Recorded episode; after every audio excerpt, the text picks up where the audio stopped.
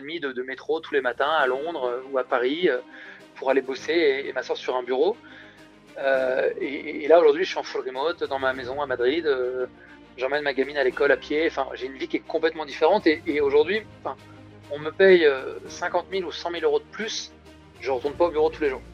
Bienvenue dans Back to the Future of Work, le podcast qui vous emmène dans les coulisses du monde de demain. Ce podcast vous est proposé par TeamBuilder, une plateforme qui améliore le recrutement et booste la coopération et la productivité des équipes grâce à des outils RH et des conseils basés sur l'analyse scientifique des personnalités. Je suis Aurélien Guillon.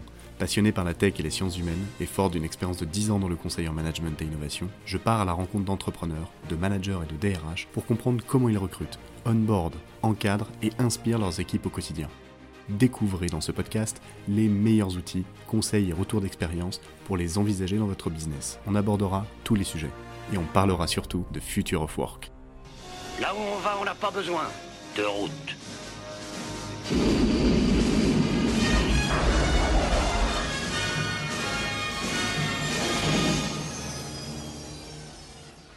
Nouveau, euh, petite annonce. TeamBuilder a inventé le Trimoji. C'est un outil qui permet d'aborder rapidement la question des soft skills en entretien de recrutement avec un test et une analyse scientifique validée et super facile à comprendre. Mon objectif, c'est d'aider les recruteurs avec un outil qui permet d'approcher les candidats différemment, de comprendre rapidement les personnalités et d'éviter de perdre du temps en se mettant d'accord sur la bonne personnalité recrutée pour son équipe dès le départ. On l'a vu dans plusieurs podcasts, le marché du recrutement évolue, les recruteurs sont de plus en plus des chasseurs parce que certains profils deviennent de plus en plus pénuriques. Ce qui compte aujourd'hui, c'est d'innover dans sa manière de sourcer. Sourcer, je rappelle, chercher, approcher les profils, donner envie d'en savoir plus. Voilà, et il y a ça, et gagner du temps aussi dans la préqualification et la sélection des gens à appeler en priorité. Parce que ça prend beaucoup de temps. Et à la fin, un- une des problématiques des recruteurs qu'on a vu, c'est d'ouvrir rapidement la discussion sur les soft skills avec les candidats. Alors avec le Trimoji, on veut créer une expérience candidat-recruteur extraordinaire, contrairement aux plateformes actuelles qui proposent des prix démentiels avec des tests hyper longs et des rapports compliqués. C'est pour ça qu'on a développé cette plateforme. Elle permet de créer la personnalité qu'il faut selon son environnement et son équipe, d'envoyer des tests super rapides sans avoir besoin du mail, et de contacter en priorité ceux avec qui ça fitera le mieux. En plus, on collecte et on affiche avec quoi les gens sont d'accord ou pas dans l'analyse. Comme ça, on évite les erreurs de casting et on fait pas perdre du temps à des candidats dans des équipes où ils s'épanouiront pas. Personne n'est mis dans une boîte, on est tous différents. Reste à savoir comment. Rendez-vous sur trimoji.fr. Ça va ça Ouais, ça va et toi? Écoute, euh, j'ai jamais été aussi sous l'eau de ma vie. Euh, T'as peut-être vu passer ce qu'on a lancé là il y a deux semaines? Euh, le, le job board là, je sais pas quoi? Non, la plateforme, euh, on a lancé un truc à côté qui s'appelle EU for UA. C'est une plateforme pour aider les réfugiés ukrainiens à trouver des familles d'accueil Ouais. en Europe. Ouais. Et euh, on a développé ça il y a bah, maintenant quasiment trois semaines en fait euh, pendant le week-end. Et euh, ça a pris une ampleur de dingue. Là, on est 200 volontaires. Il y a, on a un peu plus de 30 000 réfugiés qui se sont inscrits. On a plus de 12 000 de familles d'accueil. On est passé dans à peu près. On a eu, on a passé la barre des 120 publications en presse là en deux semaines, Mhm. un peu partout en Europe. Enfin, donc JobGather, on l'a pas trop touché en fait. Mais, euh, mais c'est cool, c'est cool, c'est cool. Mais c'est vrai que c'est un rythme un peu de, un peu de dingue. quoi. Et du coup, tu, tu rapatries des, des Ukrainiens avec des autres Européens, c'est ça? En fait, on met en relation des Ukrainiens qui quittent le pays avec des familles d'accueil qui sont prêtes à les accueillir. En fait. On D'accord. fait vraiment juste ça. Et euh, parce qu'en fait, c'est un gros problème, c'est que beaucoup de gens sont prêts à aider, mais en fait, ils- la connexion se fait pas quoi. Et euh, voilà, donc on a lancé ça, on a repris une partie de l'algo qu'on avait déjà nous pour le JobGather. Ouais. Et, euh, et, euh, et on a lancé ça. Et, et ça marche parce qu'on a déjà euh, beaucoup beaucoup de familles ukrainiennes qui sont arrivées dans les familles d'accueil en fait depuis déjà à peu près 10 jours. Ouais. Donc c'est cool, tu te sens utile. Et puis, et puis là, on est en train de monter des partenariats avec des ONG, avec le gouvernement, avec tu vois. Et du coup, tu vas arrêter JobGather et tu vas être à fond sur UI for you. Bah non, non, c'est pas le but, mais euh, non, parce qu'on sort le, la nouvelle, euh, nouveau Job Gather dans deux semaines, mais euh, faut se partager là, pour l'instant, et c'est pas, c'est pas si facile que ça, quoi. Ouais, j'imagine. J'imagine, mais j'imagine. c'est- Mais c'est super enrichissant. Franchement, c'est, c'est, une aventure humaine cool et euh, on apprend plein, plein de choses, quoi. Tu vois, parce qu'on a, ouais, on a montré même monté une boîte, tu vois, en fait, de, de 200 personnes en, en- en deux semaines, quoi. Mm. Et les, les volontaires, du coup, tu, tu, les, tu les as de... Tu, tu les as recrutés comment? De plein de façons, via LinkedIn, via des gens sur le site qui nous écrivent. Il y a eu plein, plein de façons. On a été relayé dans des. Vu qu'on est passé à la télé, dans les journaux, etc. Donc on a été relayé, et puis des gens en fait se, portent volontaires. Tiens, moi je fais du dev, je peux aider. Moi je fais de la traduction, je peux aider. Moi je. Il y en a qui nous ont donné des crédits pour faire du, du SEA, par exemple, tu vois. Mmh. Donc ouais, les gens, tu vois, qui, sont, qui ont envie d'aider, en fait, nous contactent et voilà, comment je peux vous aider Est-ce que, est que ça vous intéresse D'accord, ok. Ouais, je vois, je vois que, que tu es passé dans, dans, quelques, dans quelques trucs, euh, les échos, Madines, ouais. le journal. dans, BFM Télé ce matin. Euh, ça nous a fait là, en France, là, là les, les, taux de connexion aujourd'hui, ils sont hallucinants. Mmh. Euh, on est passé dans les journaux anglais hier. on est passé à la, moi, je suis passé à la télé en Espagne. on est passé à la télé en Italie. on est passé à les journaux en Ukraine, en Pologne, en Belgique. Mmh. Donc euh, ouais, c'est cool, mais c'est du boulot quoi. C'est du boulot, ouais. Et puis après, bah, derrière, euh, pourquoi vous avez lancé ça là, de, base?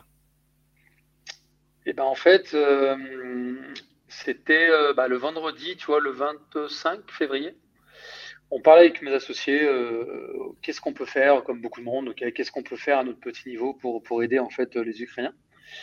Et en fait, à la base, on s'est dit, on va on va les aider à trouver du boulot. Tu vois, c'est ce qu'on sait faire, etc.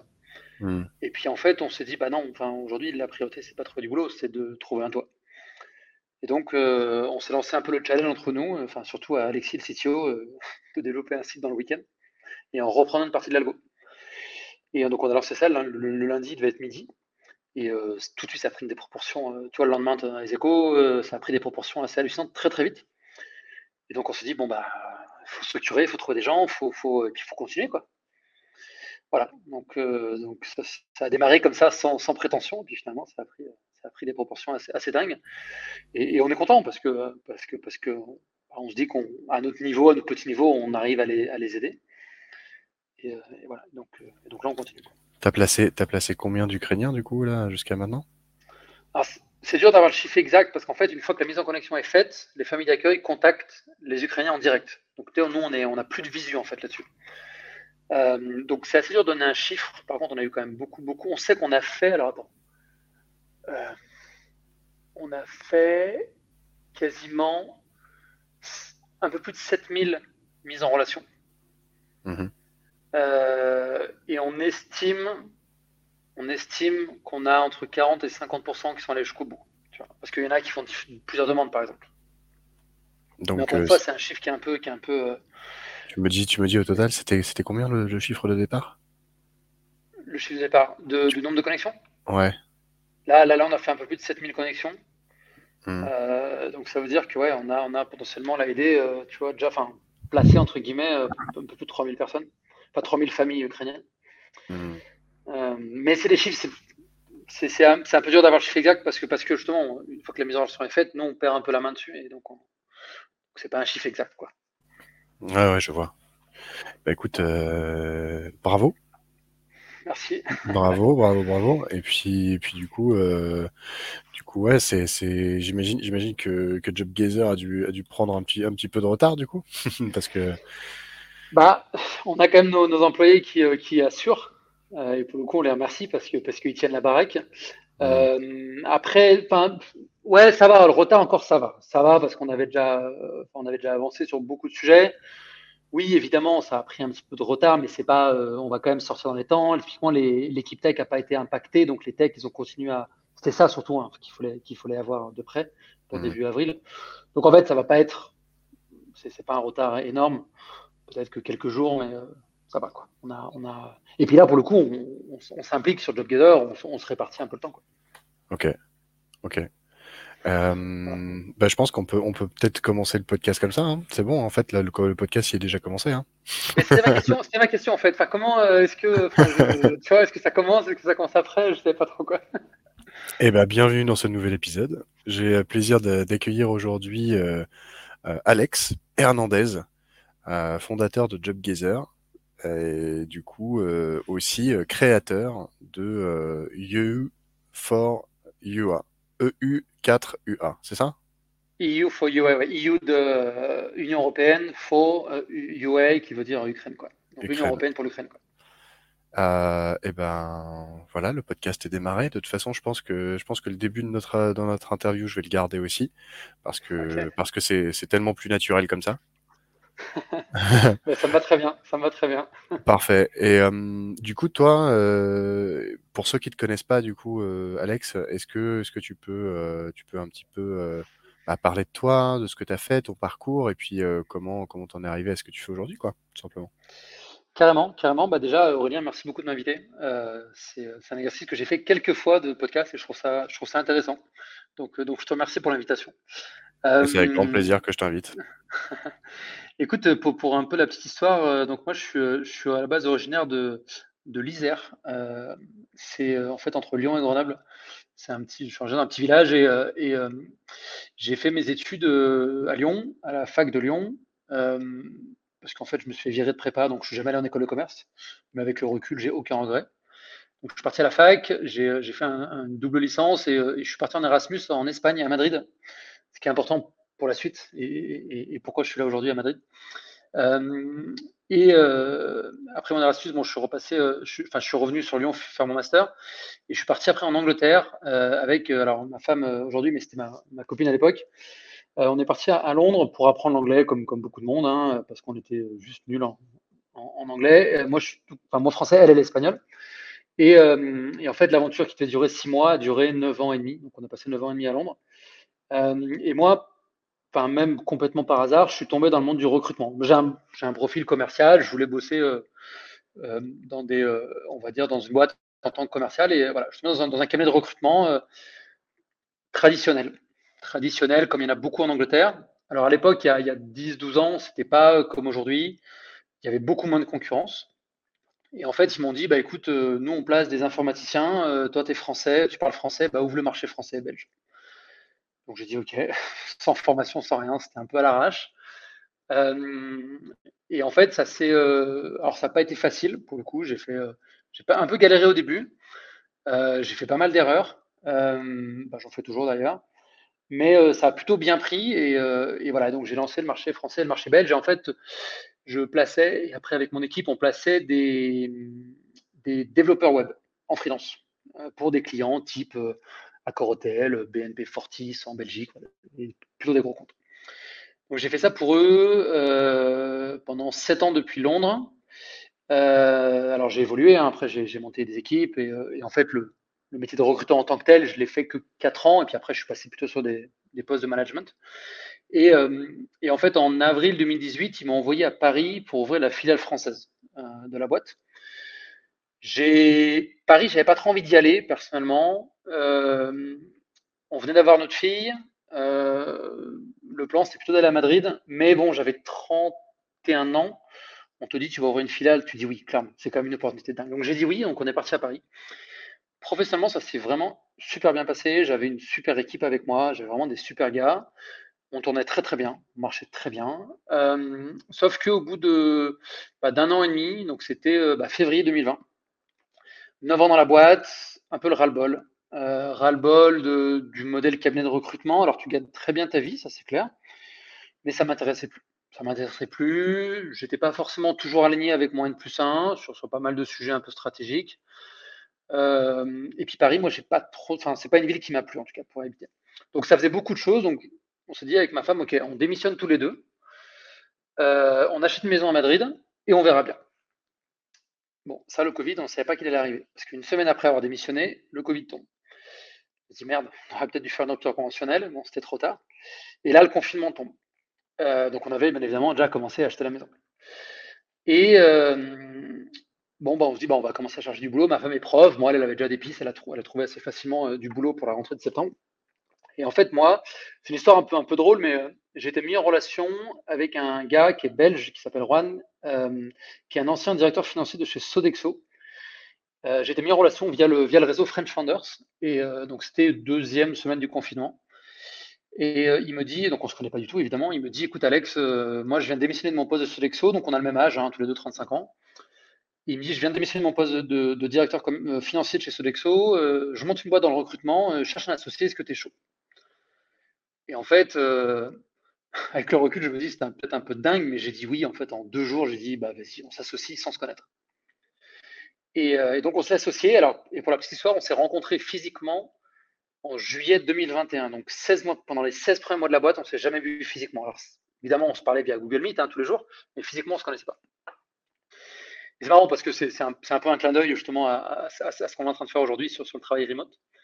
Euh, voilà, et donc en fait, très rapidement, on a, deux autres associés qui sont arrivés, qui sont Alexis, qui lui est vénézuélien, qui habite à Bogota, et, Arnaud, qui est, qui est, français, qui habite à Menorque, en Espagne. Et, euh, et donc, on a lancé euh, JobGather.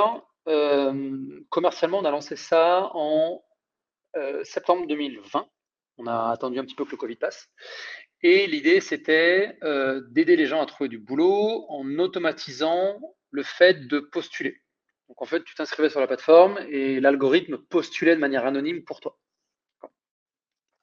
Voilà, donc on a commencé comme ça, ça, marche, pour le coup on a des clients, mais on, a fait un choix de pivot, euh, là qu'on est en train d'effectuer, parce que déjà c'est un pivot qui nous ressemble beaucoup plus. Euh, et en fait, on va garder ce qu'on a, cet algorithme de matching, on le garde, mais on va rajouter des éléments supplémentaires.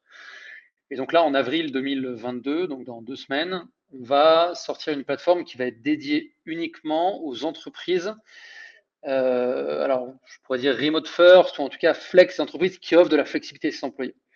Et quand je dis flexibilité, c'est pas dire un jour télétravail, c'est de la vraie flexibilité, c'est la possibilité de travailler à la maison si tu as envie, c'est euh, potentiellement des boîtes qui vont offrir euh, quatre jours de travail par semaine.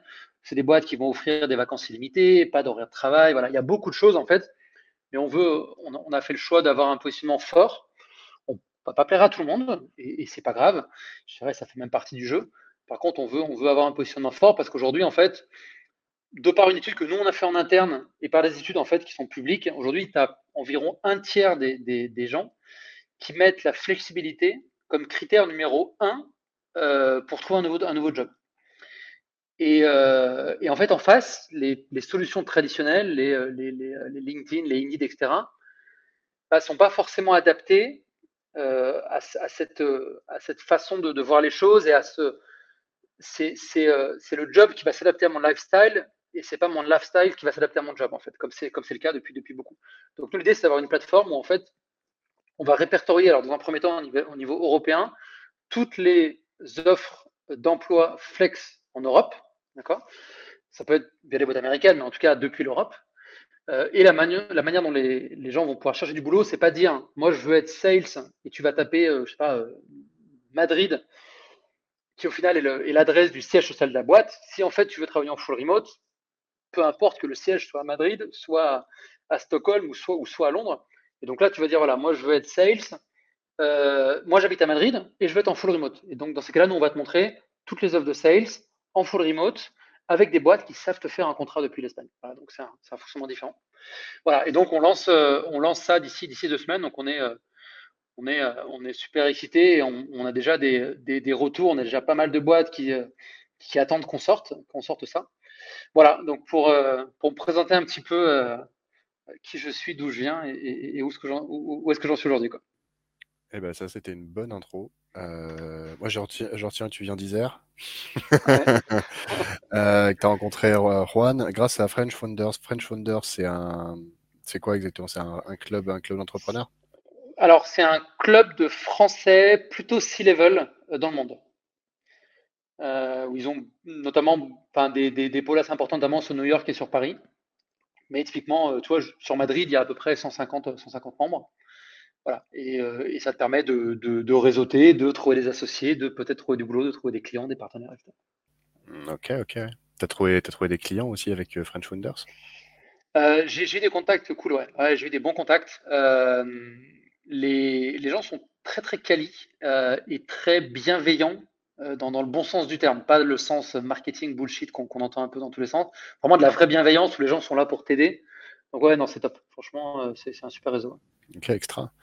Donc du coup, tu as eu l'idée de, lancer JobGazer, qui était une, application de mise en relation entre des candidats et des boîtes. Et là, du coup, tu te spécialises, et c'est toujours JobGazer qui se spécialise sur de Remote First? Ouais, ouais, alors pour l'instant, on, enfin, on garde le nom de JobGather. Euh, comme je te disais, en fait, l'app de, de, matching, on va la garder. On va quand même la simplifier un petit peu. On va quand même la garder parce que tu as des gens qui n'ont pas envie d'aller postuler. Euh, donc, dans ces cas-là, ils pourront s'inscrire sur la plateforme. et automatiquement en fait être mis en relation avec, avec des boîtes.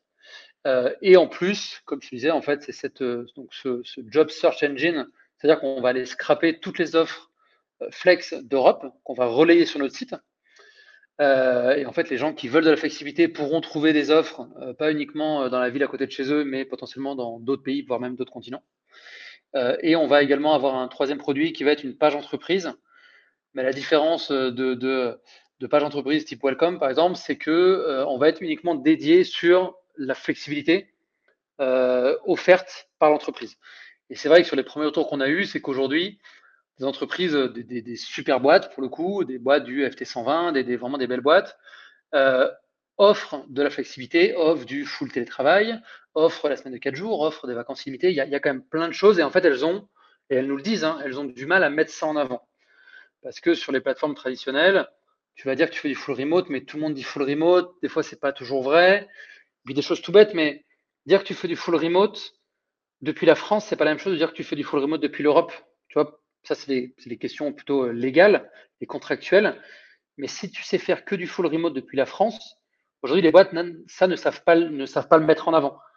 Euh, et typiquement, elles ont, entre guillemets, elles ont, elles ont malheureusement pas la possibilité de contractualiser avec quelqu'un qui habite pas en France. Donc, autant l'afficher tout de suite. Et nous, avec le site, ça va être le type d'information qui va être très, très clair. Donc, moi, demain, je cherche du boulot. Je tombe sur une boîte qui dit euh, full remote depuis la France. Bah, je postulerai pas parce que j'habite pas en France. Voilà. Ok, ok, très clair. Euh, c'est une belle initiative, en tout cas c'est un beau positionnement, euh, c'est sûr que tu vas être, euh, entre guillemets «pas le seul» mais tu vas pouvoir te démarquer en tout cas de tous les autres job boards qui existent sur le marché. Exactement. On ouais, on sera pas le seul, c'est sûr, parce que de toute façon le la flexibilité et le remote est en train d'exploser et va continuer. après le marché de recrutement, il y a des milliers d'acteurs. l'idée c'est déjà de se différencier de ces milliers d'acteurs.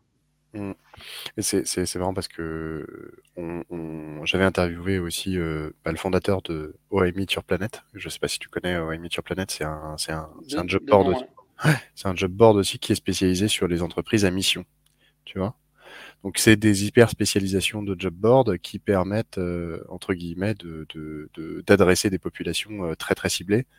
Euh, et euh, c'est pas une énorme plateforme qui euh, où il y a tout tous les jobs. Donc c'est tu vas sur cette sur cette plateforme là parce que tu as un besoin identifié quoi. Pour les bonnes raisons, mais c'est moi je trouve que c'est top en fait parce que voilà c'est une niche. Les gens vont sur cette plateforme pour les bonnes raisons. Ben, nous c'est ce qu'on veut créer, c'est que les gens vont venir sur notre plateforme pour les bonnes raisons qui sont trouver un job flex. Ok, ok, excellent, excellent. Euh, moi, pour rien cacher, j'ai, créé un compte sur, euh, sur JobGazer euh, il n'y a pas si longtemps que ça, et, euh, je trouve que l'expérience est plutôt cool. Quand tu arrives, arrives sur ton espace candidat, tu vois bah, quelles sont tes prétentions salariales, localisation, tes évolutions de carrière, etc., compétences, machin. j'ai vu qu'il y a un petit, une sorte de petit assessment à l'intérieur de ta solution. Euh, tu, penses, tu penses que tu, voudrais faire évoluer cette, euh, cette partie un jour ou l'autre? L'assessment, quand on a. Euh, alors, déjà, c'est quelque chose qu'on voulait également offrir à l'expérience candidat dans la mesure où les gens pouvaient déjà apprendre d'eux-mêmes. Typiquement, quel type de personnalité je suis, comment est-ce que je peux interagir avec tel ou tel type de personne. Lorsqu'on a lancé, on a utilisé notamment le disque, donc le profil rouge, profil bleu, tu connais peut-être. Pour la nouvelle version, on, a, on va avoir nos propres tests. On a, travaillé avec un, expert en assessment, qui, on a travaillé avec nos propres tests, et on va avoir 32 archétypes, euh, et on sera les seuls à, les avoir, ça sera vraiment nos, trucs. Et tu vois, c'est un, exemple qui, qui, euh, qui, qui, pour nous nous, nous, nous plaît beaucoup. C'est, euh, on a une fois une personne qui s'était inscrite sur, le, sur la plateforme, et elle nous contacte deux, trois jours plus tard en disant, bah, écoutez, c'est top. Alors, j'ai pas encore trouvé de job via votre plateforme. Par contre, j'ai appris énormément de choses sur moi. Et en fait, cette personne, elle avait un entretien annuel avec son, responsable quelques jours plus tard. Et en fait, elle m'a dit, euh, j'ai déchiré mon entretien annuel parce que j'ai eu le recul nécessaire de, partager l'analyse que j'avais eue grâce à votre plateforme, euh, ce qui a assez impressionné mon, mon N plus 1. Voilà, et il nous a juste partagé ça et on a trouvé ça cool parce que même si l'idée numéro un, c'est évidemment d'aider les gens à trouver un job. Bah, on peut leur offrir d'autres choses. Et typiquement, apprendre qui tu es, bah, c'est top parce que, parce que bah, nous, typiquement, l'assessment, il est gratuit. Ça, ça, ça, dure pas très longtemps.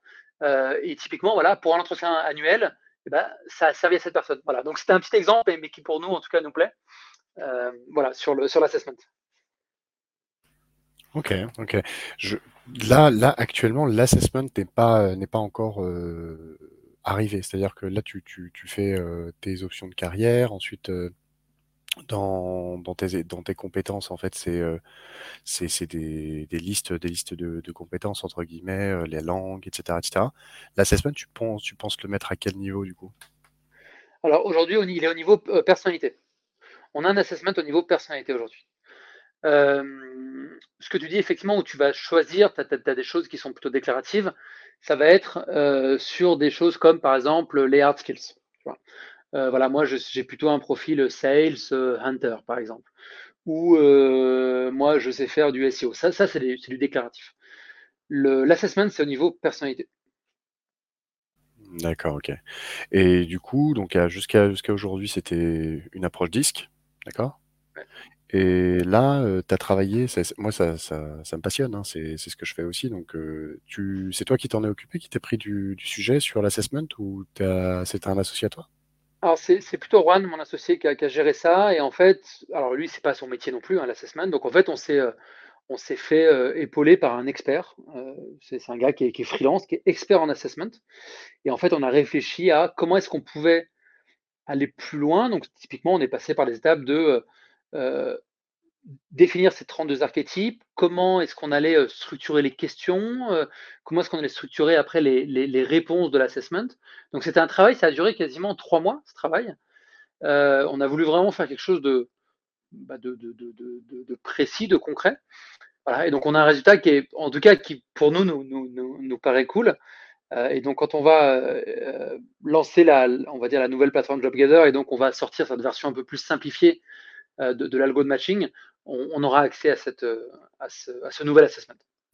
Ok, donc euh, les soft skills, euh, le remote first, la niche sur, sur les job boards, ça c'est vraiment des, sujets, pour toi c'est des enjeux des enjeux actuels quoi.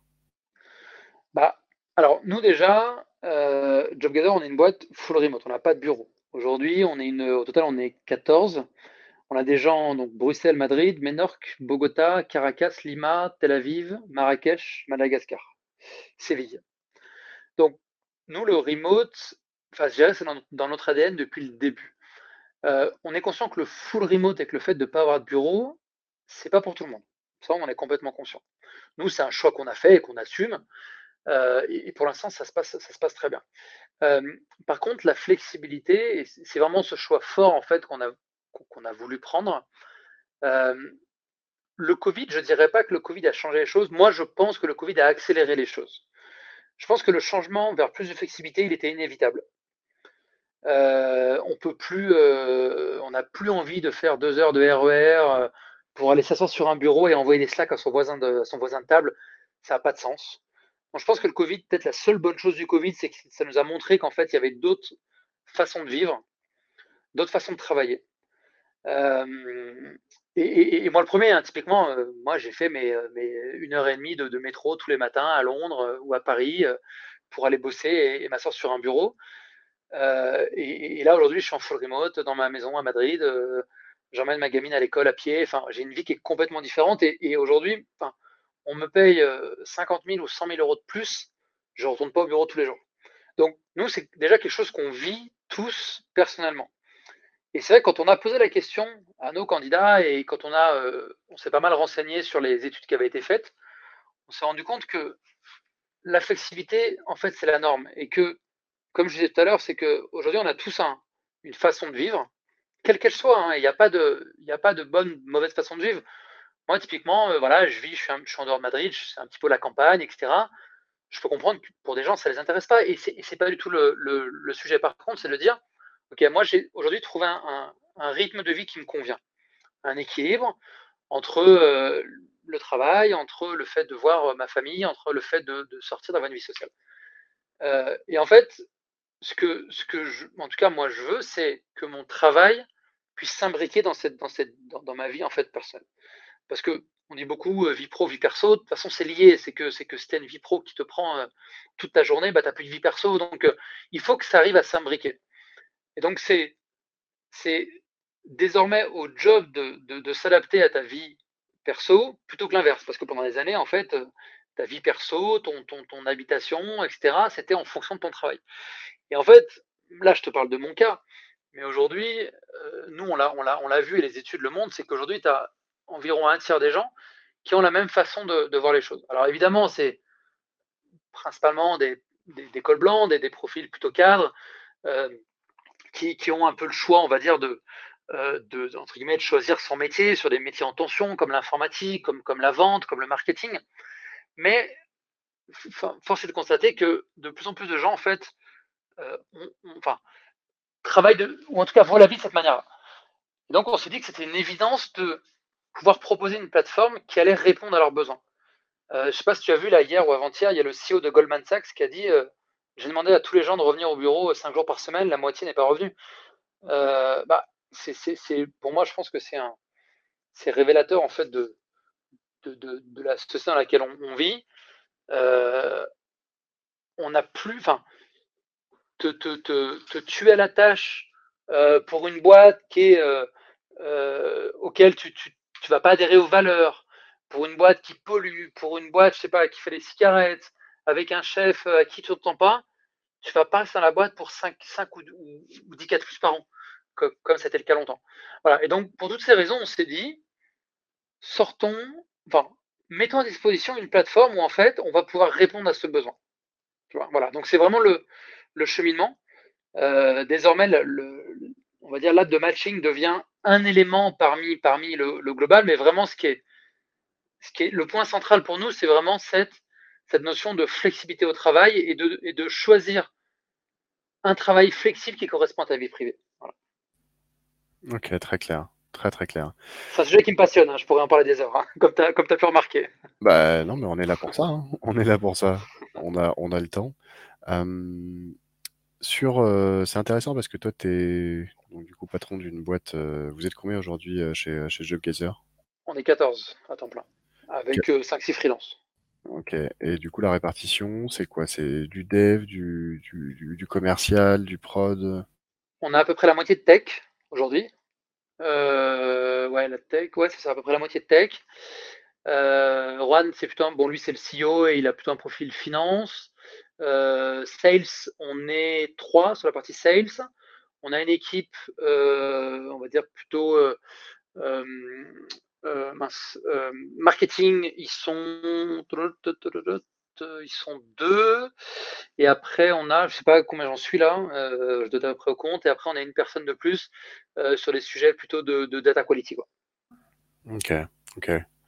Aujourd'hui, toi, pour en, Comment tu fais concrètement pour, euh, pour engager, pour enfin, c'est quoi les, rituels, les outils, les process? Comment tu fais pour améliorer le sentiment d'appartenance de tes collaborateurs, euh, que ça soit à distance? Euh, Comment comment vous fonctionnez entre entre guillemets?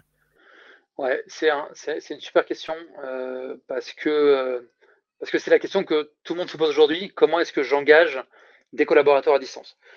Alors, je enfin moi j'ai pas la prétention d'avoir d'avoir la réponse très clairement. Je vais partager mon expérience et, mon et ma vision des choses, mais ça ne veut pas dire que c'est la vérité absolue, bien bien au contraire. Nous déjà, alors ce qu'on ce qu'on on est on est très transparent. Enfin, je pense que déjà tout, tout démarre au moment de recruter. Il faut être déjà très transparent sur où est-ce que tu en es dans ta boîte, financièrement, au niveau du produit, au niveau de tes clients on essaie toujours d'être très très transparent pour pas promettre la lune. Parce que moi qui suis en recrutement depuis longtemps, malheureusement, je le vois où les gens te promettent que tu vas bosser chez Tesla, puis en fait, tu arrives, c'est une startup avec deux gars dans un garage. Donc, euh, voilà, être très, transparent sur où est-ce que tu en es. déjà, ça te, entre guillemets, ça te permet de t'éliminer tous les gens qui sont pas prêts à rejoindre une boîte à l'étape où tu en es. Et à, la limite, quelle que soit l'étape, hein, que tu sois en étape à être deux dans un garage ou être Doctolib avec, euh, qui va recruter 3500 personnes, peu importe, je pense qu'il faut être vraiment très transparent sur où, est-ce que j'en suis. Euh, parce que si, moi, je pars du principe que si tu pars sur des bases saines de transparence, déjà les choses naturellement, elles vont mieux se passer par la suite. Donc ça, c'est le premier point. ensuite, alors, on entend beaucoup le management à distance, comment on fait par rapport au management présentiel. Moi, je pense que surtout, et moi le premier, hein, qui ai managé des gens depuis pas mal d'années, je pense que nous tous, on a, on a quand même été, je pense, des, des, managers moyens en présentiel, parce que justement, il y avait le présentiel. Et quand on se disait, bah, je le vois, donc ça va pas, je le verrai parce qu'il est assez à côté de moi.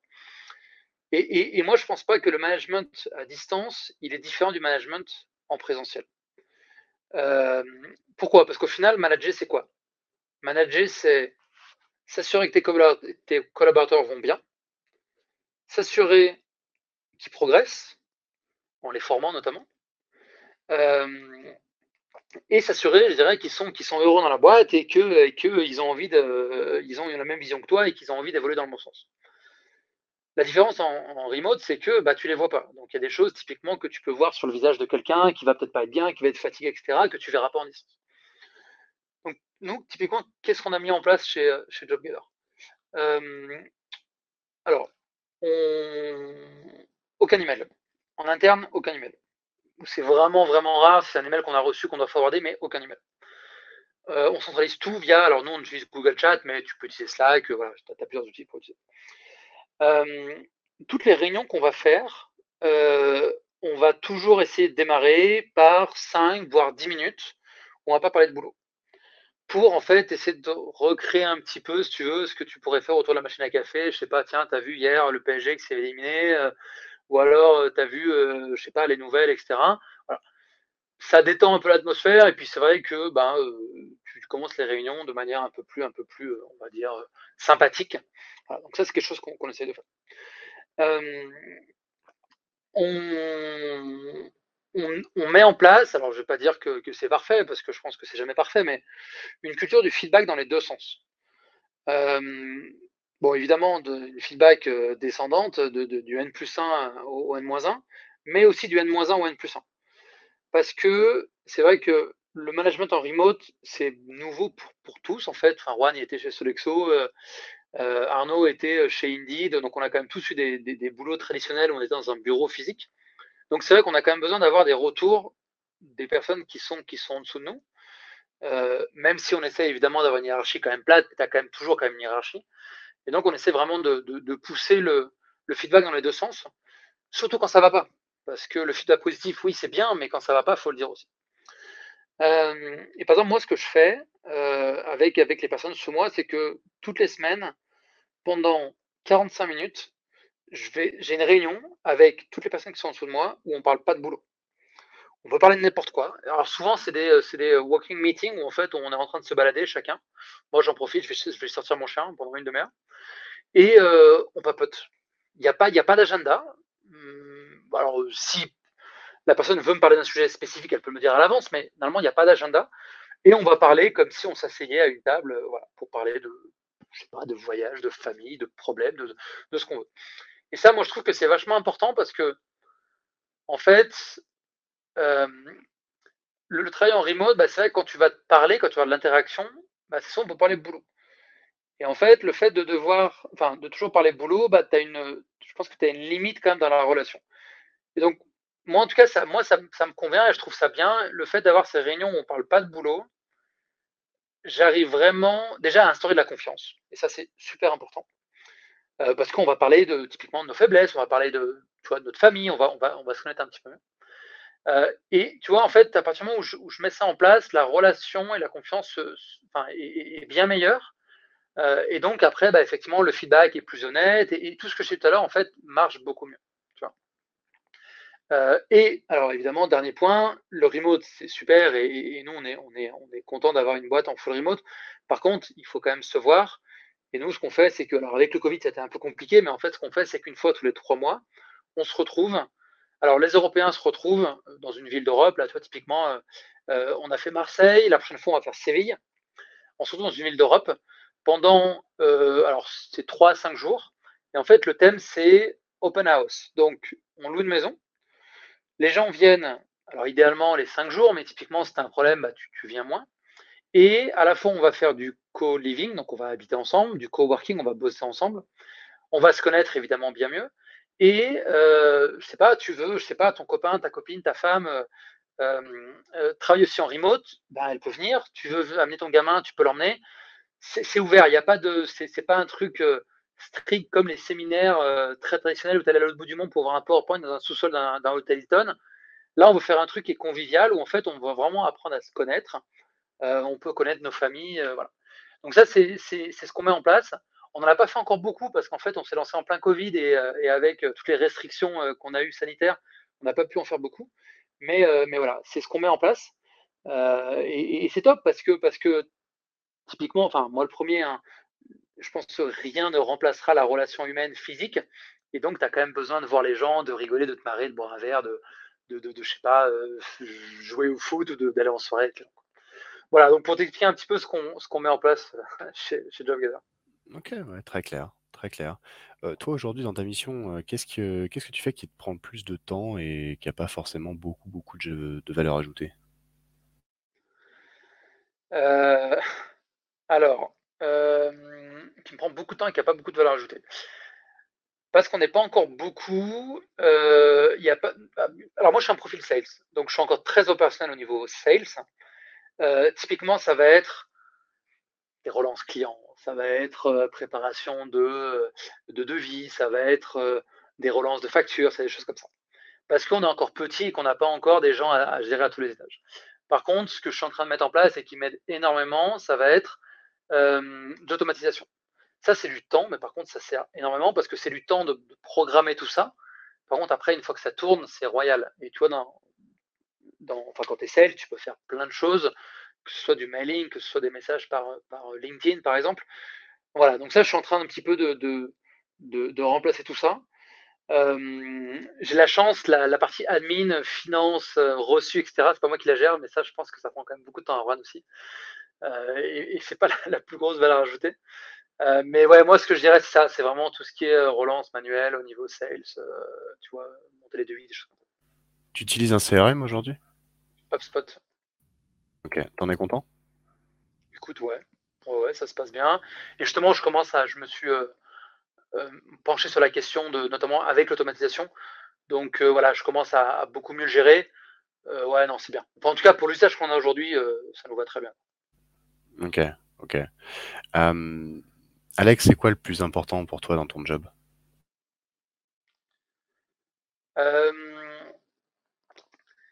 C'est que tout le monde s'épanouisse. Aujourd'hui, euh, quand je dis épanouir, c'est à la fois professionnellement et personnellement. Je m'explique. Aujourd'hui, des jobs, il y en a. Il y en a beaucoup. Euh, je ne vais pas dire que c'est facile de trouver un job, parce que c'est pas vrai. C'est jamais facile de trouver un job, mais il y a quand même des opportunités. Pour moi, ce qui est important, c'est que si tu viens, alors pour moi, mais pour les personnes aussi euh, euh, dans l'équipe, c'est si tu viens bosser avec nous, c'est que tu, tu, crois au projet, c'est que tu es prêt à, donner à 100% et que tu as envie de t'éclater. Et c'est ça qui va faire que tu vas être épanoui professionnellement et donc personnellement, parce que comme je disais tout à l'heure, de toute façon, c'est lié. Si bien ton job, tu es bien dans, ta peau et vice-versa, j'y crois beaucoup. Euh, donc c'est vraiment ça. Et, de manière euh, très très honnête, c'est que si JobGather, pour quelque raison que ce soit, c'est pas forcément la boîte qui te va, pour le management, pour la façon de faire, pour, pour le, le, le métier, eh ben je dirais en fait, c'est mieux pour toi que tu ailles voir ailleurs parce que, parce que le job, c'est un grand, une grande partie de ta journée. Et donc, euh, et donc il, faut que tu, il faut que tu sois bien. Donc moi, c'est quelque chose qui m'importe beaucoup, c'est qu'à la fois moi et qu'à la fois l'équipe, on, on, soit épanoui et on s'éclate parce que parce qu'il faut s'éclater. Et tu vois, une, une, de nos valeurs, c'est have fun, quoi. C'est il faut s'amuser. Sinon, la vie, euh, la, vie, enfin, la vie, elle est déjà pas assez, elle est déjà pas très drôle en ce moment. Autant qu'on s'éclate au job. Quoi. Ok. Aujourd'hui, vous avez vendu, vous avez commencé votre activité en vendant du, du service, pas ouais. du, pas de la tech. Dans un premier temps, vous avez fait du, du, bah, du, du recrutement du coup pour les tiers? Non, non. Alors, on n'a pas fait, on n'a pas, été, on n'a pas été un cabinet de recrutement, jamais. C'est un choix qu'on a fait. Enfin, quand je dis cabinet de recrutement, c'est vraiment manuel. On a fait le choix, euh, et d'ailleurs, je pense que, enfin, j'ai pas de regrets. On a fait le choix de ne jamais faire de recrutement traditionnel parce que typiquement, ça aurait pu être une solution facile, notamment pour se financer. Tu vois, tu peux facturer beaucoup au début. Non, non, ça a toujours été uniquement via la plateforme. Donc, euh, tu, as, tu utilises ta, ta plateforme pour ramener tes clients dessus et ramener tes candidats dessus, quoi. Alors, les clients, euh, l'équipe sales, on va les chercher. Alors, il y en a effectivement qui ont entendu et qui viennent nous voir directement, mais sinon, on va les chercher. Par contre, c'est après directement l'entreprise se crée euh, un compte sur JobGather, crée son offre, l'algorithme fait son travail, on lui amène des, des, des, profils en à peu près 20 secondes, et après, elle fait son recrutement. Tout ce qui est vraiment en recrutement, c'est complètement autonome via la plateforme. Et ça, depuis le premier jour, on a vraiment fait le choix de ne pas faire du recrutement traditionnel, euh, tu vois, les, les, premiers mois. Parce que je pense que, en fait, tu factures tellement en faisant du recrutement traditionnel que c'est dur de lâcher, en fait. Et on s'est dit, on ne veut pas se retrouver dans une position où, en fait, on, je sais pas, n'importe quoi, on facture peut-être 500, 1000 ou, ou 1 million par an avec du recrutement traditionnel, on va, on va jamais arriver à le lâcher. Donc, on a préféré facturer moins, mais dès le premier jour, utiliser la tech pour faire du recrutement. D'accord. Et le business model, du coup, c'est qui, qui, qui paye? C'est le client qui paye euh, son compte? C'est l'entreprise, ouais. ouais c'est l'entreprise, le candidat ne paye rien. Alors là, avec le nouveau positionnement, ça va évoluer. Euh, parce qu'effectivement, via le, Job Search Engine, donc, on va relayer gratuitement les offres. Par contre, les entreprises, si elles le désirent, pourront sponsoriser les offres. Ce sera un modèle en fait basé à la performance, c'est-à-dire qu'en fait, l'entreprise ne sera débitée que lorsque les gens postuleront via les annonces. Et puis après, on aura aussi la facturation de la page entreprise. Donc le modèle va un petit peu évoluer, mais dans tous les cas, le candidat ne payera jamais rien. Ok, ok. Um, question, euh, est-ce que tu as déjà eu à résoudre un conflit entre collaborateurs en remote? Euh, Alors, entre collaborateurs, je dirais que non. J'ai eu la chance, on n'a pas eu le cas. Par contre, entre associés, alors conflit, c'est un grand mot, mais, euh, mais ouais, enfin, des fois ça a pété. Ça a pété. Le... Alors des fois t'es pas d'accord, hein. je pense que c'est aussi sain de ne pas être d'accord. Euh, le stress, la pression, la fatigue. Souvent quand ça, ça a pété, c'était souvent 23h au minuit, tu vois, quand tu fais des réunions un peu tard, et ça pète un peu. Euh... Alors, la, la, question, la question qui sous-tend, Mathieu, c'est euh, comment ça aurait pu être évité? Alors, moi, mon avis sur la question, c'est que c'est, enfin, je pense que les conflits font du bien. À partir du moment où ils sont gérés correctement. Je, m'explique. Euh, moi, alors, par exemple, je sais que moi, je suis quelqu'un de très calme, mais le jour où ça pète, je peux péter. Ça, peut un peu exploser. Et, euh, et, voilà. Par contre, je vais toujours euh, faire en sorte que les choses euh, s'améliore après. C'est que si ça pète, et, encore une fois, moi je trouve ça très sain qu'il y ait des conflits. À partir du moment où en fait tu le fais en bonne intelligence et après tu arrives, à une, à une solution qui peut être des fois euh, très stricte, hein, euh, pardon, pas stricte, qui peut être très, euh, très peut-être, comment dire, radical. Ça peut être par exemple un collaborateur qui part de la boîte, hein, ça, ça peut être potentiellement une, une, solution, mais en tout cas, il faut que tu crèves l'abcès et que tu passes à autre chose, ou en tout cas que le, que le problème soit résolu. Et donc, quand tu dis comment est-ce que ça aurait pu être évité, moi je ne pense pas forcément qu'il faut essayer d'éviter les conflits, au contraire, il faut, il faut effectivement que ça se fasse déjà dans le respect. Il faut que les deux parties comprennent la position de l'autre, ça c'est important. Et, des fois, les deux parties sont pas capables de le faire, de le faire tout seul. Donc, dans ces cas-là, il faut, on va dire, un, entre guillemets, un modérateur, qui peut être un collègue, qui peut être un des fondateurs, ou qui peut être une personne externe aussi hein, à la boîte. Euh, mais donc, voilà, il faut, que les, deux parties, je pense, comprennent que l'autre, en fait, a un point, qui est valable. Tu peut-être pas d'accord, mais en tout cas, c'est un point qui peut être valable. Et euh, après, trouver une solution qui va dans le sens de l'entreprise. Parce qu'au final, quand tu vas dans une boîte, bah, c'est l'entreprise qui prime. Euh, et donc, à partir du moment où, en fait, tu fais un cheminement comme ça, où le conflit, est sain, il est dans le respect, les deux parties comprennent l'autre, et tu arrives à une solution qui est dans l'intérêt de l'entreprise, pour moi, le conflit, c'est pas une mauvaise chose. Et, d'ailleurs, j'irai même plus loin en te disant que je pense qu'il faut des conflits.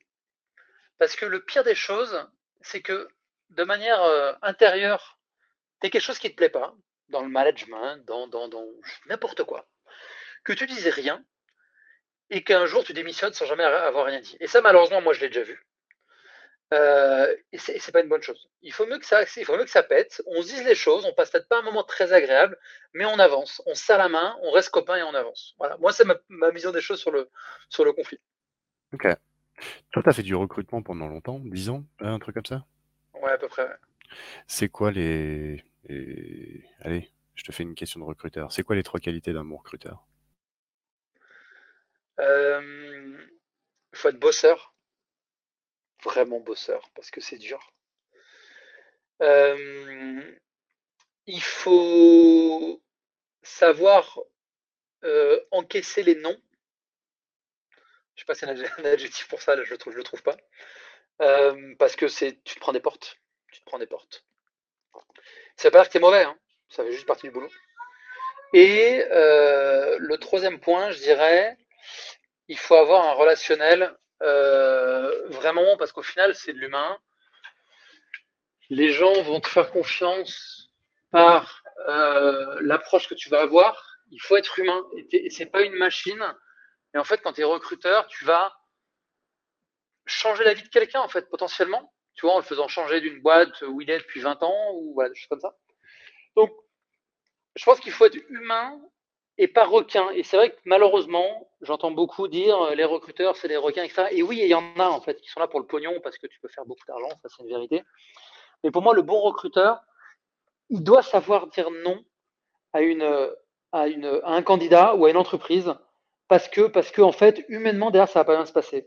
Et en fait, pousser un candidat pour prendre un chèque de 15 000 euros, c'est pas la bonne chose. C'est pas la bonne façon de faire, en tout cas, je pense.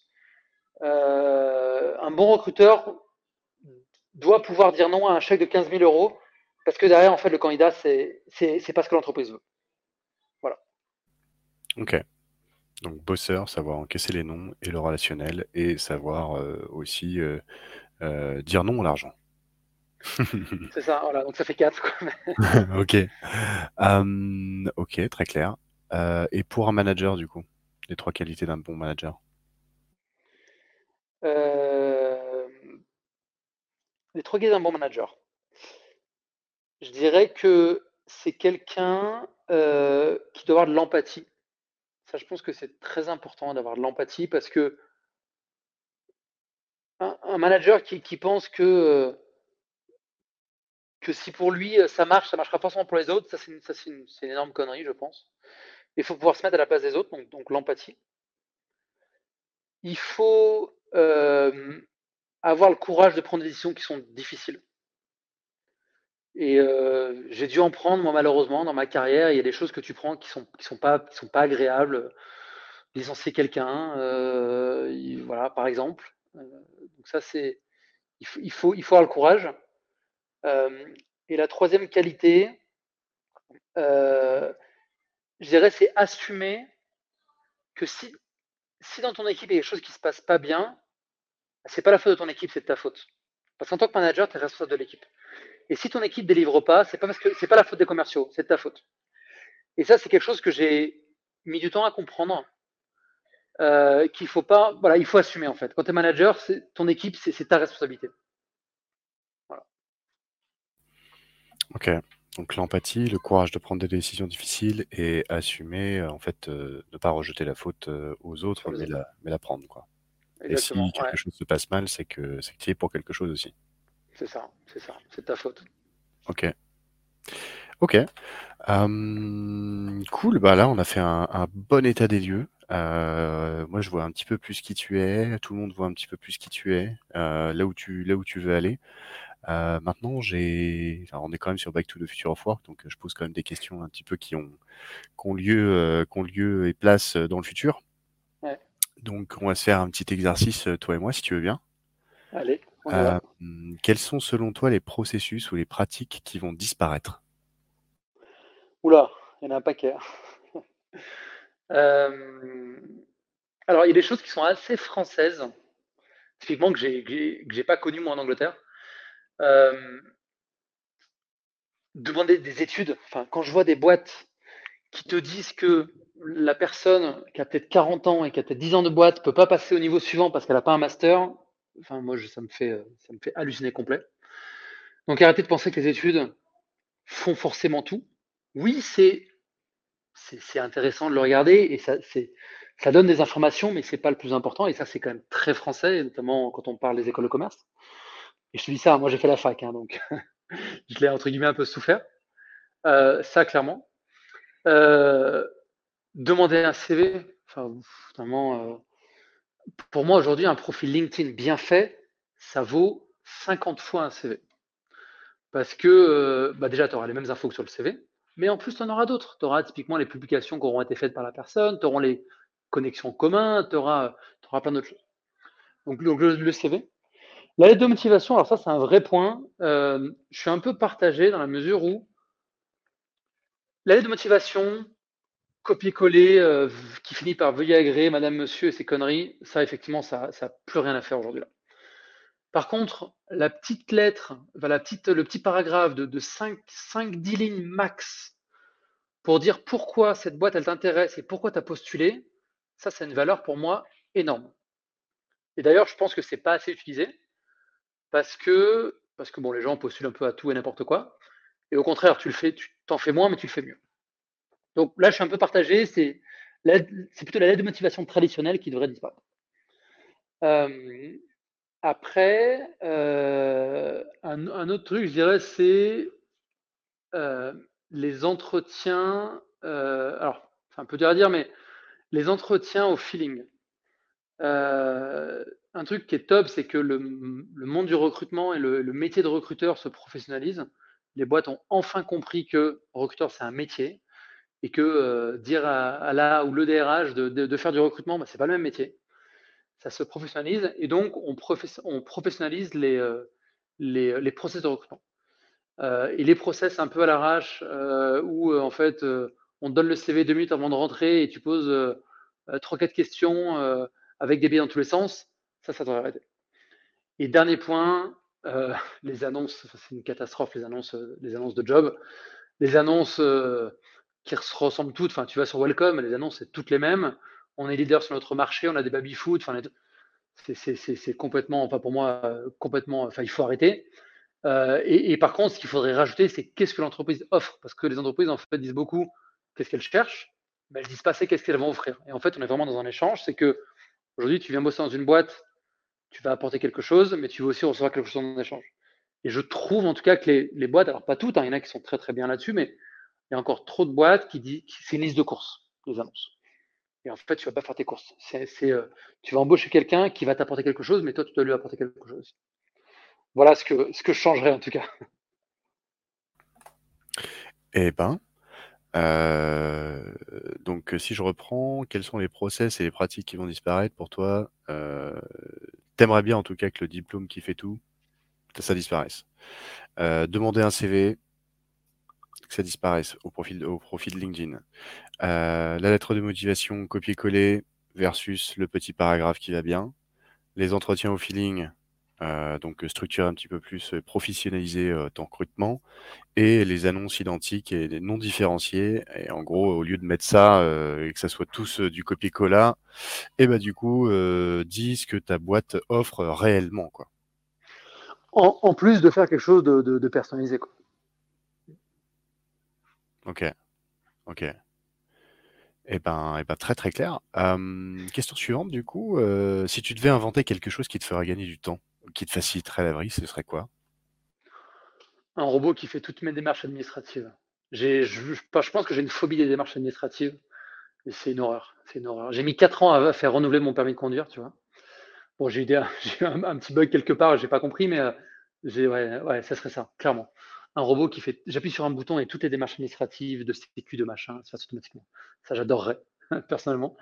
Euh, et, pareil au niveau, au niveau euh, du, boulot dans une boîte. Hein. Tout à l'heure, on parlait je disais que mon collègue gérait, gérait tous ces, euh, euh, tout, tout, tout, tout, la paperasse administrative, qu'il y a un truc vraiment qui, euh, qui, enfin, qu'on n'ait plus voilà, à envoyer les reçus, les trucs. il, y a, des boîtes déjà qui, existent un peu sur le sujet.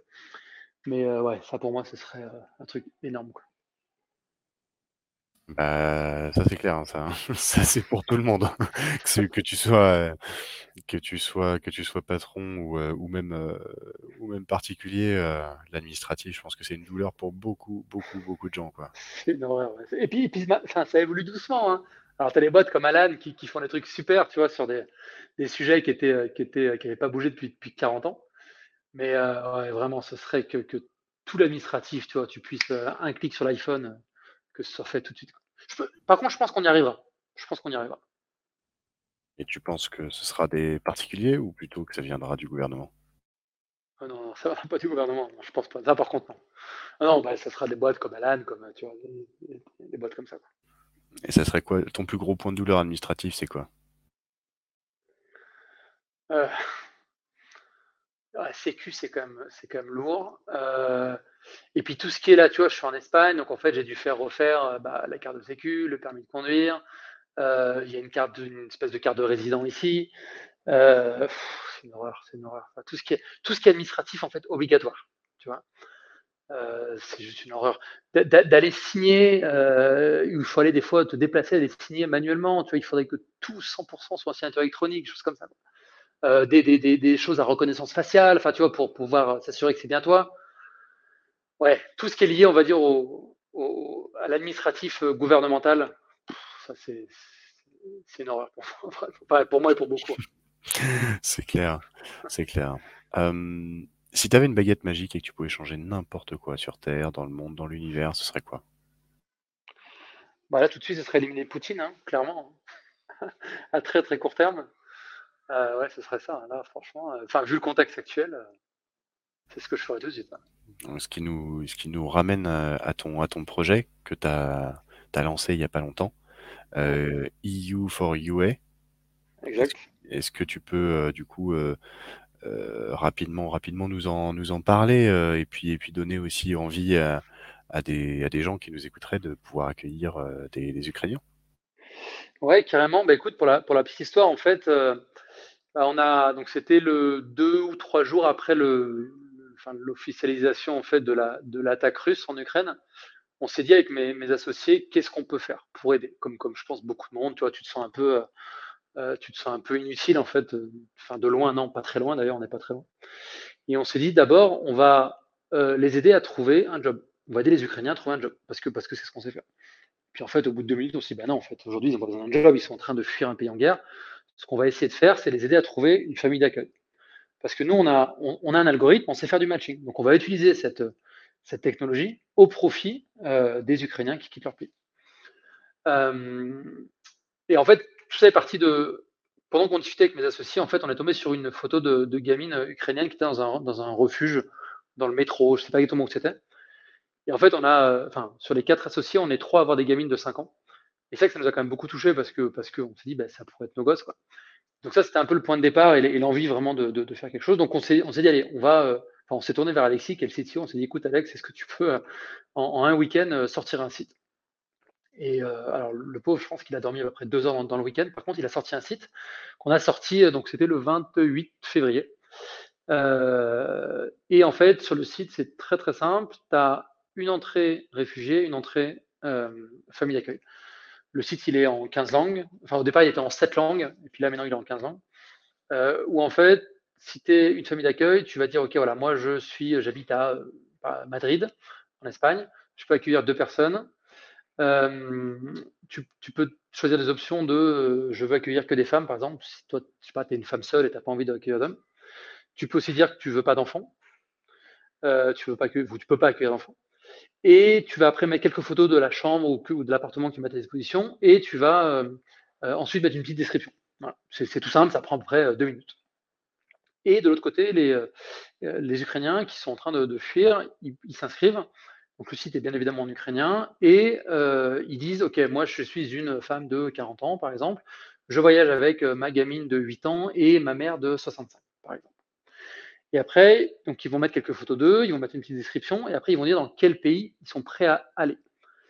Et donc là, ils vont choisir, bah, par exemple, l'Espagne. Et donc automatiquement, ils verront, un petit peu comme Airbnb, ils vont voir la liste de toutes les maisons euh, qui, leur sont offertes en Espagne, euh, prêtes à accueillir trois personnes, dont des enfants.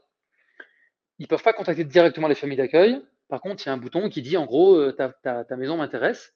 Et ça, ça envoie un email directement à la famille d'accueil. Et la famille d'accueil reçoit un email qui lui dit bah, Tiens, tu as telle famille avec une maman de 40 ans, une fille de 8 ans et une, grand-mère de 65 ans qui veulent venir chez toi. Voici leur email et la famille d'accueil décide ou non si elle veut contacter la, famille ukrainienne. Et là, nous, en fait, gérer notre travail est terminé, on a fait la mise en relation. Donc ça, c'est le, le fonctionnement. Et, en fait, c'est une histoire un peu, un peu dingue parce que, alors à la fois, enfin, c'est une histoire, humaine vraiment, vraiment folle et passionnante, mais on a lancé ça, nous quatre, sans vraiment savoir. Le lendemain, on était dans les échos et ça fait vraiment boule de neige. Et tu vois, après deux semaines et demie de lancement, on est passé dans, on a eu près de 120 publications presse en Europe. on est passé à la, on est passé sur Télématin, on est passé sur BFM Télé, on est passé sur la télé italienne. moi, je suis passé en direct à la télé espagnole. On a été relayé en Pologne, en Ukraine, en Angleterre. Donc, il y a eu vraiment un relais de dingue. On a été relayé par le ministre du numérique, Cédrico.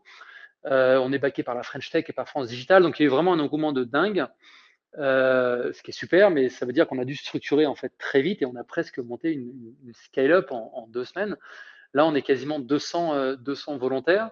On a des équipes, bon évidemment tech, produits, PR, marketing, partnership. on a, ouais, on a vraiment monté une boîte avec des bénévoles.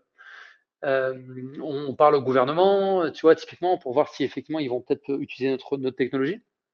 Et, alors évidemment, ça, tout, tout, tout bénévole, hein. nous, nous, on gagne rien, c'est une asso, hein, le EU for UA. On fait ça de manière volontaire. Euh, voilà, et puis bah, maintenant, en fait, vu l'ampleur que ça a pris, euh, bah, on continue. On continue parce que, parce que aujourd'hui, on a près de. Donc là, on a, donc deux semaines et demie après, on a un peu plus de 30 000 réfugiés qui se sont déjà inscrits sur la plateforme. Et on a euh, un peu plus de 13 000, si je dis pas de bêtises, 13 000 familles d'accueil euh, qui se sont enregistrées. Euh, et on a déjà fait plein de matchs, il y a déjà plein de réfugiés qui sont arrivés dans la famille d'accueil. Donc on se sent utile, c'est super gratifiant. et puis c'est pour ça qu'on a fait ça, donc, donc on continue. Quoi. Voilà. Très clair. Donc euh, le message, le message est passé. Bravo, bravo pour cette initiative, pour euh, le temps, le temps que tu y consacres. Euh, est-ce que plus beaucoup là en ce moment. Bah, j'imagine, ouais, les, journées, les journées doivent être pas mal occupées quand même. Les, journées, les nuits sont un peu longues, mais, mais voilà, c'est pour la bonne cause, donc, donc, donc on y va. Quoi. Ok, bah, en espérant que cette situation se résolve le plus rapidement possible. Ouais, on l'espère. On l'espère. Alex, si tu devais donner un nom à cet épisode, ce serait quoi? Euh, Le futur du travail sera flexible. Simple, efficace. Ouais, ça me va parfaitement. Nickel, c'est fait. c'est dans la boîte. ok, pour moi, excellent. C'est un, bon résumé. C'est un bon résumé. En tout cas, notre vision du futur du travail. Euh, Alex, si... est-ce qu'il y a un sujet qu'on n'a pas traité que tu aurais voulu aborder pendant ce podcast? Écoute, non, comme ça, je trouve qu'on a parlé de beaucoup de choses. C'était top. Euh, comme ça, je vois pas en tout cas. Ok. T'as passé un bon moment? C'était super. Franchement, c'est bien. Euh, je j'en ai pas fait 50, mais j'ai été invité à déjà quelques-uns et je trouve que c'est un exercice qui est, qui est sympa, qui est sympa et, euh, les questions, comment sont posées, sont, sont, ouais, bien. Franchement, bon moment. Ouais, cool, cool. J'ai j'ai un petit euh, un petit exercice à te faire faire. Enfin, c'est pas un exercice, c'est plutôt un jeu à te faire faire. T'es es OK avec ça? Vas-y. Allez, ça marche. Donc, euh, du coup, euh, là, je, je vais te poser une petite série de questions. Et puis, tu vas me, tu vas me dire si tu es d'accord ou pas d'accord avec ça. Je te, je t'annonce, je t'annonce un truc pour en, pour en savoir un petit peu plus sur toi. Ça roule? Ok, ok. Au théâtre, hein, tu te vois plutôt sur scène que dans les coulisses. T'es d'accord ou pas d'accord? Ouais, je suis d'accord. Les gens peuvent rarement te contrarier. Ouais, je suis d'accord. Donc tu te fais euh, jamais contrarier. Bah si. attends, attends, attention, tu pas, attends, tu te poses. Attends, j'ai ma fille là. Olivia, laisse-moi tranquille. voilà, tiens. Voilà, allez. Voilà, c'est bon. Excuse-moi. Euh, je, te, la, répète. Ouais. Ma question. Est-ce que les gens peuvent me contrarier ou veulent me contrarier? Alors, est-ce que. Alors, c'est les gens peuvent rarement te contrarier. Tu es d'accord ou pas d'accord avec ça? Est-ce qu'on peut te contrarier en gros? Je suis, assez d'accord parce qu'en fait, je suis. Je pense que je suis plutôt ouvert à beaucoup de choses, plutôt entre guillemets un peu sympa. Euh, euh, et, en fait, j'accepte très volontiers que les gens ne soient pas d'accord avec moi. Donc, je vais pas me contrarier parce que, parce que quelqu'un n'est pas d'accord ou- avec moi. Donc, euh, ouais, non, je me contrarie pas beaucoup. D'accord. Ça marche. Est-ce que tu travailles à un rythme constant? Bah, je sais pas si je suis d'accord ou pas d'accord là, parce qu'en fait, avec UFE, là, c'est un rythme qui est un peu de dingue. Euh, non, je suis pas forcément très constant. Non, je, je suis pas. euh, j'ai un, le time management, c'est pas ma force pour le coup. Mhm. Je suis pas toujours très bien organisé. Donc, euh, non, je dirais, je, suis- je, je suis pas d'accord là. Ok. Tes itinéraires de voyage sont généralement planifiés à l'avance. Non, pas d'accord. Je suis, moi, quelqu'un, euh, non, au contraire, Euh, partir sans vraiment savoir ce qui va être fait derrière, c'est ce que je préfère en fait. Des trucs tout planifiés, moi, ça me, ça me rend dingue en fait. Hmm. Ton énergie, elle est multipliée si tu as passé du temps avec un groupe? Ouais. Ouais Ouais. Ok. Et ton, ton esprit regorge constamment d'idées de plans à explorer. Ouais, je me fatigue un peu moi- moi-même des fois. Ah, comme, euh, comme le lancement de la plateforme pour, pour l'Ukraine. C'est- Ouais, c'est ça. Mais, mais, mais tu vois, je vais, je vais participer. euh, Enfin là, on va. Je, je suis dans les fondateurs du, du bureau French Tech Madrid, par exemple. Hmm. Euh, je fais un peu de freelance à côté. Enfin, je, je, bah, je- je- ouais, je me fatigue un peu des fois. Je, je m'arrête pas. T'aimes avoir la liberté d'être spontané. Ah ouais, carrément. Est-ce que tu as des difficultés à te présenter à d'autres personnes? J'imagine que pour un sales, c'est un peu compliqué de dire non. Non, j'ai pas trop de difficultés. Non. Non, non. Euh, tu as tendance à prendre euh, des choses personnellement? Ouais, des fois, ouais. Des fois, je, je pense que je me suis pas mal amélioré ces derniers temps, mais des fois, ouais, je le prends un peu trop personnellement alors que je devrais pas. En fait. Je devrais plus me, me, me, me, relâcher sur un truc, ouais. Être plus dans la logique et moins dans le dans l'émotion, quoi. Ouais, exact. Ok. T'as confiance en, en ton instinct? Tu fais les choses par instinct? Beaucoup. Beaucoup. Alors, j'ai quand même un syndrome de l'imposteur, mais je pense que tout le monde l'a un petit peu. Mais euh, j'ai appris à me faire confiance et je marche beaucoup à l'instinct. Ok. Est-ce que tu prends souvent l'initiative des, des, des mouvements dans les situations sociales? Que t'organises et tu dis, ok, euh, c'est bon, on y va, on va là-bas. Ouais, à fond. À fond. C'est toi qui prends le lead à chaque fois? Pas à chaque fois, mais euh, ouais, si ça bouge pas, j'ai aucun problème pour prendre le lead. Ok. Est-ce que tu vois la nécessité de la plupart des règles imposées? La nécessité de, pardon? La nécessité de la plupart des règles imposées. Non, ça m'emmerde, les règles. Enfin, il y a, je trouve qu'il y a trop de règles pour tout, tout le temps. Et en fait, c'est un peu avec tes questions de tout à l'heure, c'est que je pense qu'on manque un peu de spontanéité sur beaucoup de choses. Ok. Euh, et ben là, tu vois, je viens de te faire passer le test Trimoji.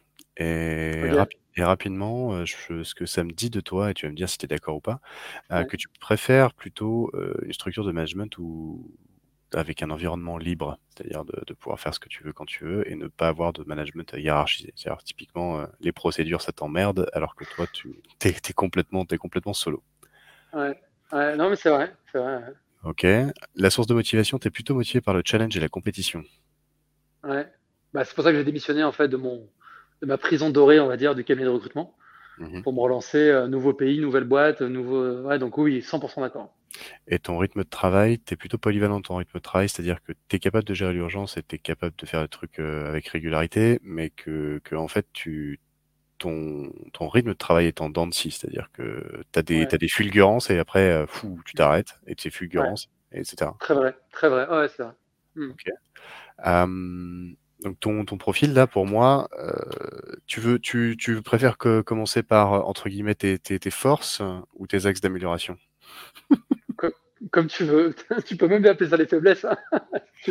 Ah bah c'est, c'est, ça peut, ça peut s'apparenter. Ah bah bien sûr, bien sûr. Alors, Comme tu veux, comme tu veux. T'as besoin, t'as besoin d'être en équipe et de parvenir à un consensus d'idées nouvelles et bénéfiques pour l'humanité. Donc ça, on l'a, on l'a compris hein, avec avec euh, avec la sauce que tu viens, tu viens de monter. Donc ça voilà. Leader naturel, très bon communicateur, sait se détendre facilement et rapidement, charismatique, énergique, sens de l'observation, idéaliste, enthousiaste, curieux, diplomate, empathique. Ouais. Le côté enthousiaste, effectivement, je suis un grand enthousiaste. Je, suis, enfin, je, suis- je pense quelqu'un de très très positif et j'essaie de toujours chercher le positif dans toutes les situations. Hmm. Euh, donc ouais, non, ça me, ouais, je, suis- je suis assez d'accord avec. euh, On passe à- aux axes d'amélioration. Ça, c'est la partie la plus rigolote. Vas-y, vas-y. Tendance à se sentir capable de tout faire seul, mais nécessite une équipe. Ah, c'est vrai. Se déconcentre facilement. C'est un gros problème. Vraiment. T'as combien, d'onglets, euh, t'as combien d'onglets euh, Google Chrome euh, ou Safari ouverts à la fin de la journée? Beaucoup trop. Beaucoup trop. C'est, tu as du mal à finir à finir une tâche que tu commences quoi. Ouais, j'ai, j'ai un gros problème pour ça. Et je fais tous les trucs à l'arrache. Mais depuis que j'ai, euh, je suis à l'école, hein, euh, moi j'étais du genre, je me levais à 5 heures du matin, le lundi matin, pour faire le travail maison à rendre à 9 heures. Hmm. Tu révisais Donc, les euh, partiels la veille. Ouais, ouais, Ok. tout, le temps. tout, tout le temps à l'arrache. T'as fait beaucoup de sports euh, différents et beaucoup de- d'activités euh, ludiques euh, à côté du, de, de, de l'école euh, sans jamais y aller jusqu'au bout? Alors, ouais, j'ai fait beaucoup de sports différents. Enfin, j'ai quand même beaucoup joué au basket. J'ai fait 12 ans de basket, donc j'ai quand même, je me suis mis là-dessus, mais j'ai fait beaucoup de choses. euh, Ouais, j'ai quand même fait beaucoup de choses aussi à côté. Ok. Euh, trop indépendant de nature. T'aimes pas qu'on t'impose des règles? Ouais, c'est vrai. Non, c'est vrai, c'est vrai, c'est vrai. Non, mais c'est vrai, ça, oui, c'est sûr, oui, 100%. Et facilement stressé. Ouais, mais je le montre pas. Ce qui est un autre problème. Hmm. Ok. Mais c'est, mais c'est vrai. Tu te bouffes les doigts? Non, jamais. Eh ben, donc, euh, donc ça se voit vraiment pas alors. Ouais, mais, mais, mais c'est un vrai sujet. Mais le stress peut être un, peut-être, euh, attention, hein, je veux dire, euh, c'est juste que tu as une tolérance au stress qui est, qui est, qui est très basse, dans le sens où un élément stressant euh, peut, peut t'atteindre. Et c'est pas, c'est pas, c'est pas très grave parce que ça veut dire que t'as, ton système est en alerte plus facilement Ouais. qu'un autre, tu vois? Ouais. Et que du coup, tu peux réagir plus rapidement à une situation. Donc c'est, c'est plutôt Ouais. l'instinct. C'est-à-dire que là, de ce que, de ce que je vois, tu es quelqu'un de plutôt extraverti, très très intuitif, euh, très émotionnel et, euh, et, très flexible dans, dans ta manière de Mm. travailler. Donc, euh, donc on est on est sur sur quelqu'un dans notre jargon à nous sur sur le test emoji, c'est plutôt communicant inspirant. Ok. ok. Non, mais c'est. Ouais, je suis, je suis d'accord avec le test, franchement, les réponses sont bonnes. Bah, très bien, super, excellente. Qu'est-ce que tu as pensé de ton expérience Streamoji Ouais, c'est bien, franchement, c'est top. Enfin, c'est. Ouais, c'est, vrai. Et, euh, et effectivement, des, des- enfin, axe d'amélioration, tu sais, c'est le truc rigolo et c'est le truc, en fait, qui est pour moi le plus important parce que, parce que ce que tu fais bien, c'est une chose, mais euh, mais il faut essayer de s'améliorer sur ce que tu fais euh, moins bien. Euh, mais, mais tu vois, pour le coup, c'est des choses pour lesquelles je pense que je, je savais quand même. Euh, ça veut pas dire que je, je m'améliore forcément sur tout, mais en tout cas, c'est des points sur lesquels je m'étais déjà rendu compte de pas mal de choses Hmm. euh, et, et sur lesquels il faut que je bosse. quoi.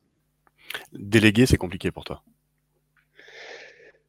Euh, ça l'a été beaucoup au début. J'avais ouais, j'avais du mal. Euh, maintenant, c'est quand même plus facile. Euh, c'est quand même plus facile. Ça veut pas dire que c'est parfait, mais ça, c'est quelque chose sur lequel j'ai quand même beaucoup bossé depuis, depuis quelques années. Hmm.